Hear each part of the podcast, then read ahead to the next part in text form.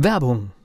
Was passiert, wenn der Chef oder die Chefin eine Auszeit nimmt und die Angestellten auf sich allein gestellt sind? Christian Pukelsheim und Michael Habekorst beschreiben in ihrem Buch Radikal weg die Herausforderungen für Unternehmer und Mitarbeiter, welche Vorbereitung notwendig ist und worauf unbedingt zu achten ist bei einer Auszeit. Radikal weg, wenn der Chef ein Jahr Auszeit nimmt und das Unternehmen dennoch funktioniert. Erschienen im Mentoren Media Verlag www.mentoren-verlag.de der Unternehmer Academy Podcast. Wir machen aus Menschen mit Know-how Unternehmer mit Erfolg. Wir sind ja ganz schön mutig, hier am 24. einen Podcast einzustellen und zu glauben, dass das auch noch vielleicht jemand hört. Ich bin davon überzeugt, dass es jemand hört, lieber Volker. Die Frage ist wann, ne? Ob das jetzt direkt heute ist, das ist, steht auf einem anderen Blatt. Genau. Muss natürlich jetzt eine Weihnachtsfolge werden, weil wenn wir schon die Chance haben mit unserem regelmäßigen Erscheinungstag, nämlich dem Samstag, dass da der 24. Dezember auf einen Samstag fällt, dann können wir ja nicht anders, um die Gelegenheit zu nutzen. Das ist ja eine Einladung, um da eben auch eine Weihnachtsfolge draus zu machen, oder? Ja, und ich meine, meine Einladung war ja bewusst gewählt, weil das so ein Stichwort auch ein bisschen sein soll, der Mut, der in jeder, jeder Folge ausgesprochen wird. Genau. Wir, das ist ja, bleiben Sie mutig, unser ja, Motto am Ende.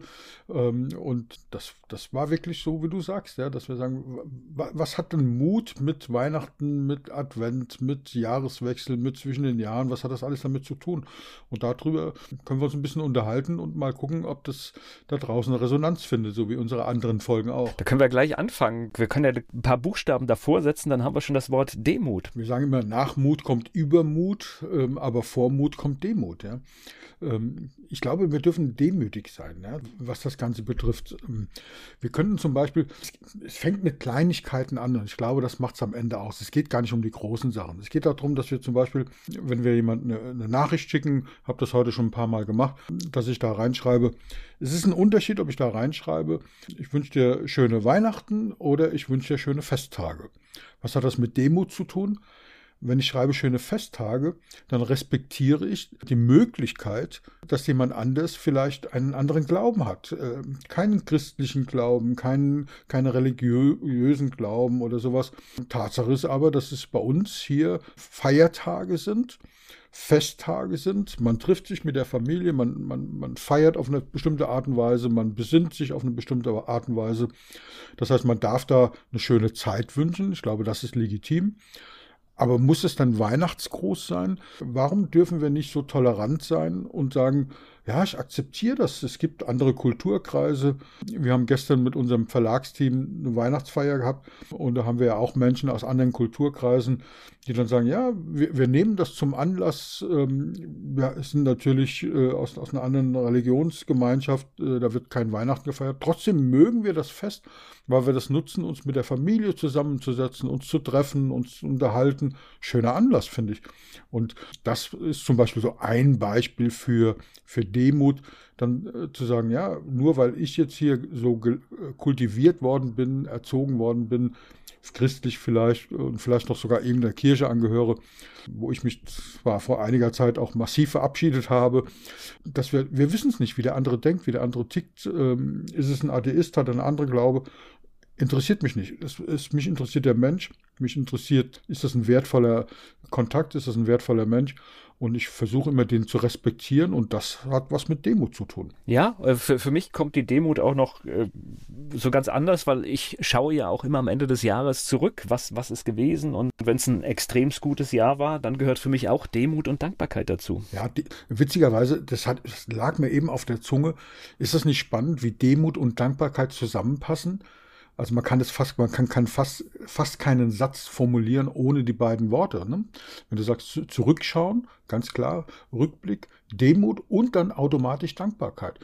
Auch für alles, was war. Das hat, deswegen passt Dankbarkeit und Demut so gut zusammen, weil natürlich gibt es in der Rückschau auch Dinge, die suboptimal gelaufen sind, ich drücke es mal so aus, oder vielleicht echt, äh, echt blöd waren und, und schief gelaufen sind, dann diesen Demo zu entwickeln, zu fragen, was, was wollte mir das sagen? Was, was ist mein Anteil dran? Nicht wer ist schuld, sondern was ist mein Anteil? Was ist mein, Le mein Lernanteil daran? Was durfte ich daraus lernen? Was hat es mit mir gemacht? Warum hat es mich angetriggert? ähm, das alles passt in diesen, diesen Themenkomplex. Und eine hervorragende Zeit, auch Dinge ziehen zu lassen. Ne? Das heißt, äh, wenn man halt merkt, das ist jetzt vielleicht nicht mehr meins oder das, ich habe mich verändert, ich habe mich anders positioniert, äh, Dinge sind anders gelaufen, ähm, auch eine gute Zeit jetzt. Und wir dürfen uns ja im Prinzip so einen ganzen Monat darauf äh, vorbereiten, was ja einige vielleicht gar nicht so auf dem Schirm haben, dass das Wort Advent ja aus dem Lateinischen kommt, Adventus und einfach nur Ankunft bedeutet. Und Ankunft, ähm, das sehe ich jetzt auch nicht äh, religiös, ja, obwohl es im Ursprung natürlich so gemeint ist, ja, sondern das neue Jahr kommt an. Äh, und da macht ein Rückblick äh, Sinn und dann macht eben äh, die Demut Sinn und dann macht es, dann macht plötzlich der Mut wieder Sinn und sagt, okay, die Ankunft kommt, das neue Jahr kommt, ich darf da mutig hinschauen auf das neue Jahr. Was, was passiert da alles? Ja? Was darf da kommen? Wir haben gestern Abend, äh, was hat er gesagt? Ähm, wir wollen den, den Umsatz und das, die Anzahl der ver veröffentlichten Bücher und so weiter verdoppeln und wir haben im Chor gesagt, mindestens. Ja, das war, das war, war eine schöne Situation. Ja, ja es, ist, es ist tatsächlich so gewesen. Ja. Also ohne Absprache, ohne uns anzugucken, haben die Verantwortlichen äh, sozusagen, die äh, wir Gesellschafter haben dann gesagt, ja, mindestens. Hm. Naja, und da sind wir auch wieder, da sind wir auch wieder bei, bei Mut, denn wir haben ja gerade durchaus herausfordernde Zeiten. Das heißt, wir stolpern so, wenn du gesamtgesellschaftlich und politisch siehst, von einer Krise in die nächste. Und da gehört es natürlich auch Mut, Mut dazu, einfach die Dinge trotzdem weiterzumachen. Und gerade weil die Situation so unbestimmt ist, sind die Zeiten hervorragend, glaube ich, für Menschen, die selbstständig sind. Ja, absolut. Menschen, die selbstständig sind, die unternehmerisch unterwegs sind, das ist ähm, wir haben letztes Jahr darüber gesprochen, äh, über die Zeit zwischen den Jahren, ja, äh, dass das genau zwölf Tage sind, ne, vom 24. Dezember bis zum 6. Januar, eine Heilig drei, drei Könige. Und diese zwölf Tage natürlich den zwölf Monaten entsprechen und wir da diesen Mut haben dürfen, uns da zu besinnen. Ist ja auch eine Zeit der Besinnlichkeit, der Besinnung.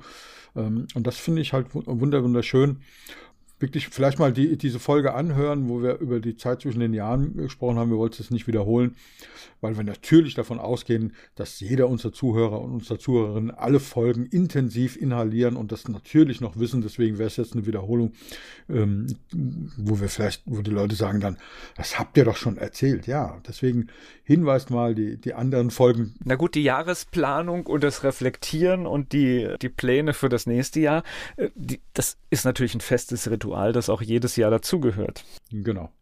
Absolut. Und das sollte man auch tun. Und ja, das, wir kommen immer wieder zum Mut. Deswegen, als wir entschieden haben, eine Weihnachtsfolge zu machen, habe ich gedacht, machen wir, was heißt denn Weihnachtsfolge? Ja? Äh, und, und was erzählen wir da? Erzählen wir die, die, äh, Geschichte aus Bethlehem und sowas? Ich glaube, die ist genügend erzählt worden. Mir ist immer wieder reingekommen, nein, das ist. Ähm, mir, mir, ist bei, der Vorbereitung so, so, ein Gedanke gekommen, wir reden immer über Gendern, Gendern oder wie auch immer. Ja, gute Idee, finde ich auch gut. Ich mache so ein bisschen so, dass ich sage, ich äh, erwähne dann immer, äh, merkt man ja, Unternehmer und Unternehmerinnen. Ich mag das mit den UnternehmerInnen ist mir zu, zu sperrig von der Sprache her, aber ich, ich äh, respektiere das, dass es eben noch andere Dinge gibt. Ich finde dann, äh, dass dann zum Beispiel diese anderen Geschlechter, die es alle gibt, auf das Innen reduziert wird, auch nicht demütig. Ja? Und deswegen versuche ich es so zu, zu, zu, sprachlich zu formulieren, dass man merkt, ich versuche da wirklich alle mit einzubeziehen, mache das dann nicht konsequent immer, sondern so, dass, dass man das merkt zwischendurch. Und dann habe ich gedacht, naja, wir reden über Gendern, wir reden über Inklusion und, und alle möglichen Themen. Warum äh, wünschen wir jemand frohe Weihnachten? Warum wünschen wir nicht frohe Festtage? Weil wir wissen es nicht, was derjenige denkt. Und ich glaube, da dürfen wir mutiger sein ja? und demütiger, beides äh, zusammen. Wir dürfen uns überlegen, bei der Jahresplanung, ist das jetzt übermütig oder ist das machbar? Und wir haben jetzt einen großen, großen Vorteil gegenüber einigen anderen, glaube ich, äh, Volker, wir beide, mit Markus und unserem Verlagsteam natürlich auch. So, wenn wir vor einem Jahr gewusst hätten, wo wir jetzt heute stehen, wäre vielleicht dem einen oder anderen wäre möglich die Idee gekommen, dass das ganz schön übermütig ist. Und wir haben uns das ja erlaubt. Du hast ja da immer uns äh, zwisch, äh, bei unseren Meetings immer so ganz sanft höher getrieben von unseren Zielen. Ja? Wo am Anfang beim ersten Mal, äh, ich glaube, ich war es sogar widersprochen habe, nee, nee, wir hatten doch so und so viele Bücher gesagt.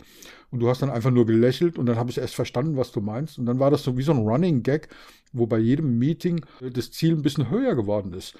Und dann hätte man denken können, am Anfang, haben wir zum Glück nicht gedacht, aber am Anfang hätte man denken können, das ist übermütig.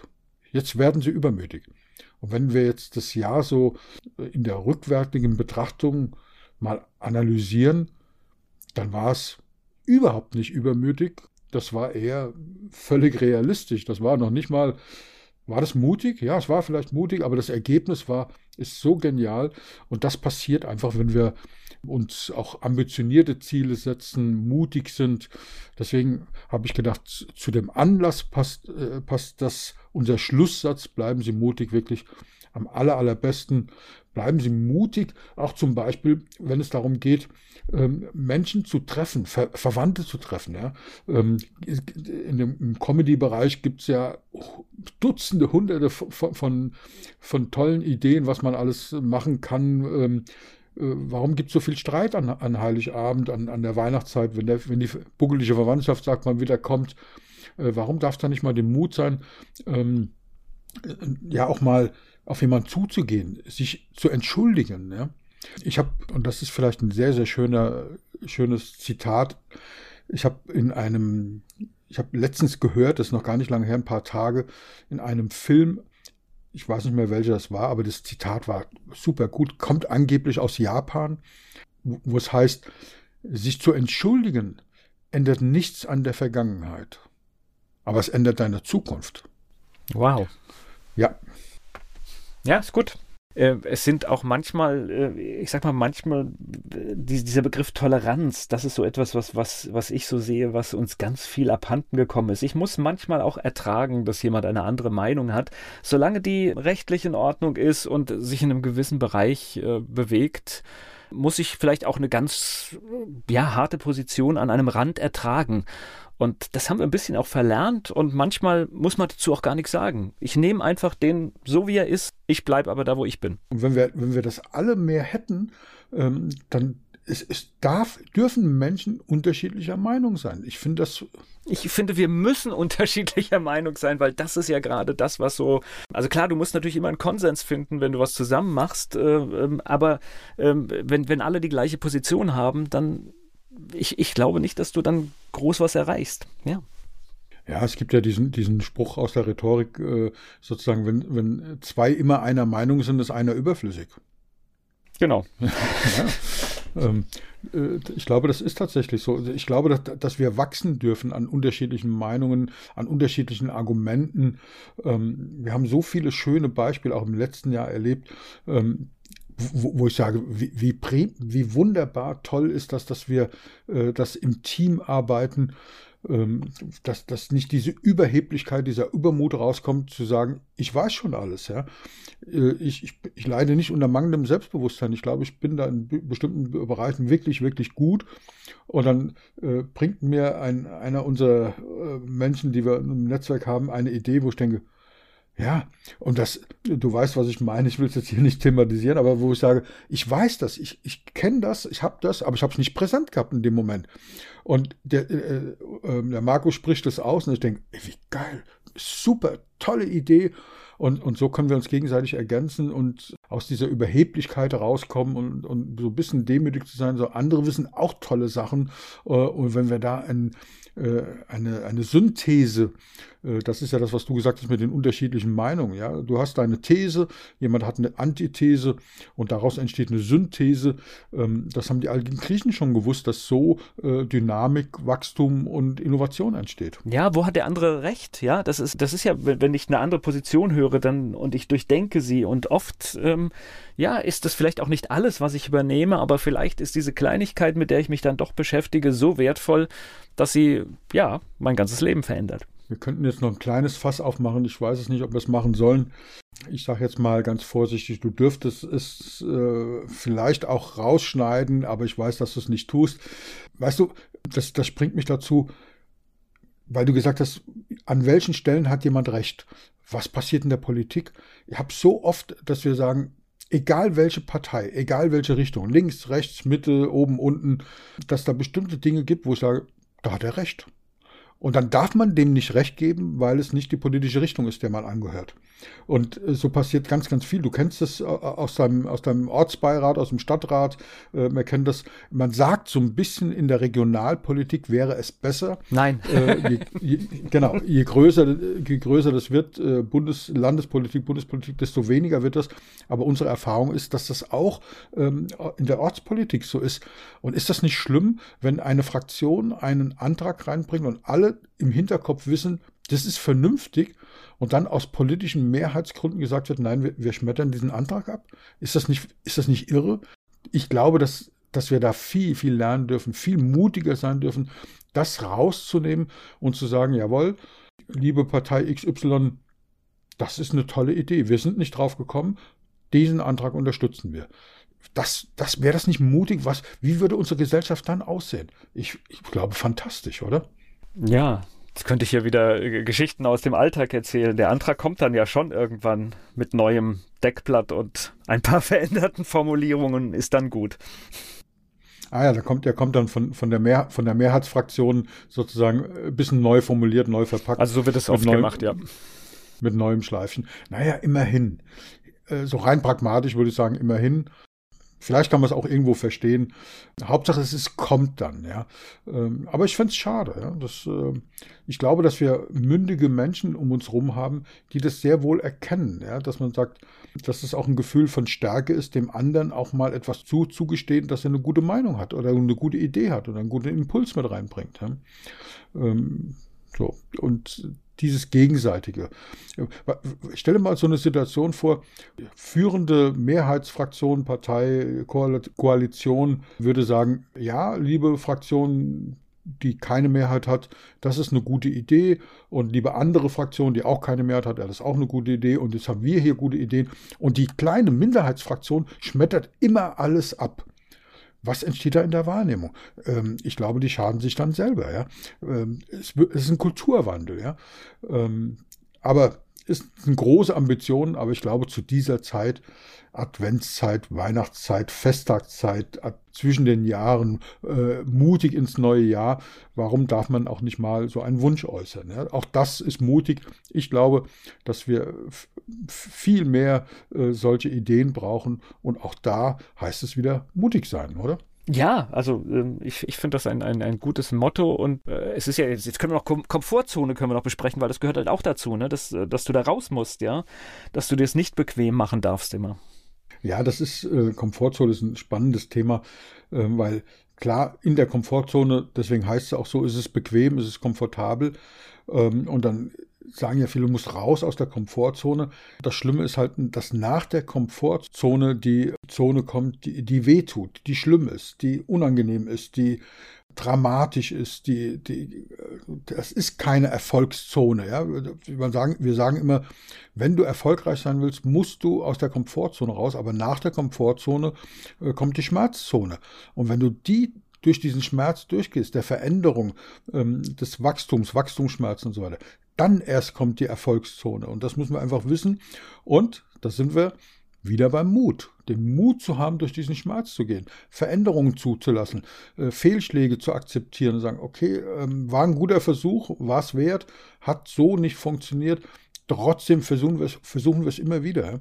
Wir reden immer so viel über Change, ja, wo ich immer denke, ja, wie oft steht ein kleines Kind, Markus hat einen einjährigen oder anderthalbjährigen Sohn, äh, der jetzt läuft, ja, wie oft ist der hingefallen und wieder aufgestanden? Dem sein ganzes Leben besteht aus Change, ja. Und wie oft versuchen wir, neue Dinge zu machen? Und wenn wir dann einmal hingefallen sind, oh, hat nicht geklappt, hab mir eine blutige Nase geholt, wir machen es nie wieder.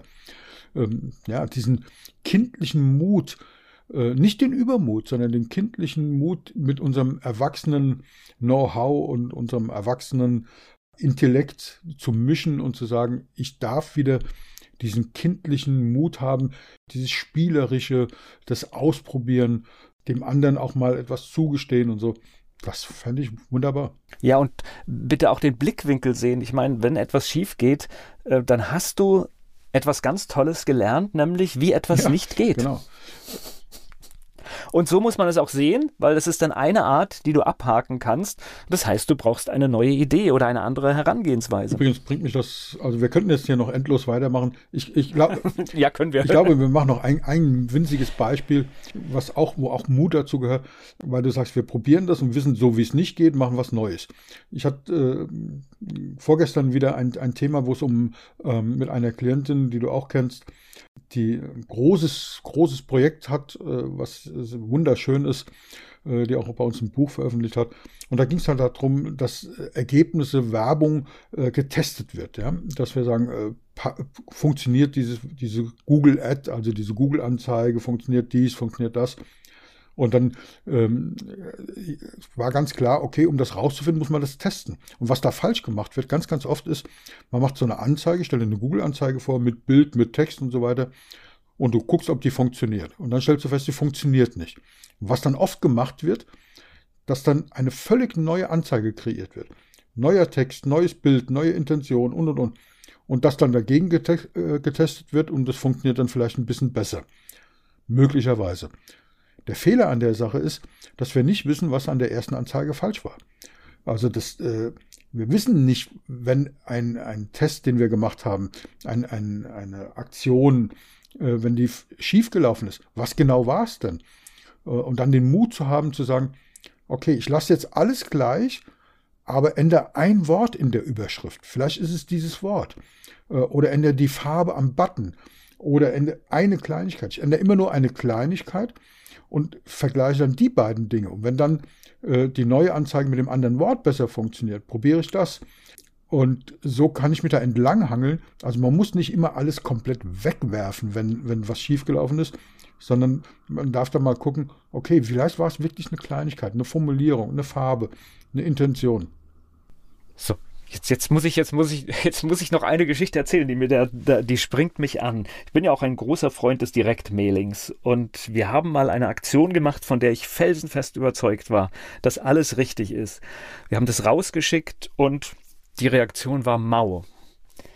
Und ich bin das dann nochmal durchgegangen und habe überlegt, was war hier falsch. Kam aber zu dem Schluss, das hat in der Vergangenheit sehr gut funktioniert und hier war kein Fehler drin. Und wir haben das drei Monate später nochmal genauso identisch wiederholt mit Riesenerfolg. Wir hatten den falschen Zeitpunkt. Das ist ja das, was wir auch immer wieder sagen. Und das ist, glaube ich, ein ganz schöner Abschluss. Es reicht gar nicht, die Dinge richtig zu machen. Äh, du musst die richtigen Dinge zum richtigen Zeitpunkt mit den richtigen Menschen im richtigen Kontext richtig machen. Das führt dann zum Erfolg. Und dazu braucht es Mut. Und deswegen bleibt mir der Abschlusssatz und ich freue mich schon die ganze Zeit drauf, weil selten oder ich glaube noch nie hat er so extrem gut gepasst wie gerade heute am 24. Dezember, an dem Heiligabend, dem Festtag, wo wir uns begegnen. Bleiben Sie mutig. Der Unternehmer Academy Podcast. Wir machen aus Menschen mit Know-how Unternehmer mit Erfolg. Werbung. Was passiert, wenn der Chef oder die Chefin eine Auszeit nimmt? Und die Angestellten auf sich allein gestellt sind. Christian Pukelsheim und Michael Habekorst beschreiben in ihrem Buch Radikal weg die Herausforderungen für Unternehmer und Mitarbeiter, welche Vorbereitung notwendig ist und worauf unbedingt zu achten ist bei einer Auszeit. Radikal weg, wenn der Chef ein Jahr Auszeit nimmt und das Unternehmen dennoch funktioniert. Erschienen im Mentoren Media Verlag www.mentoren-verlag.de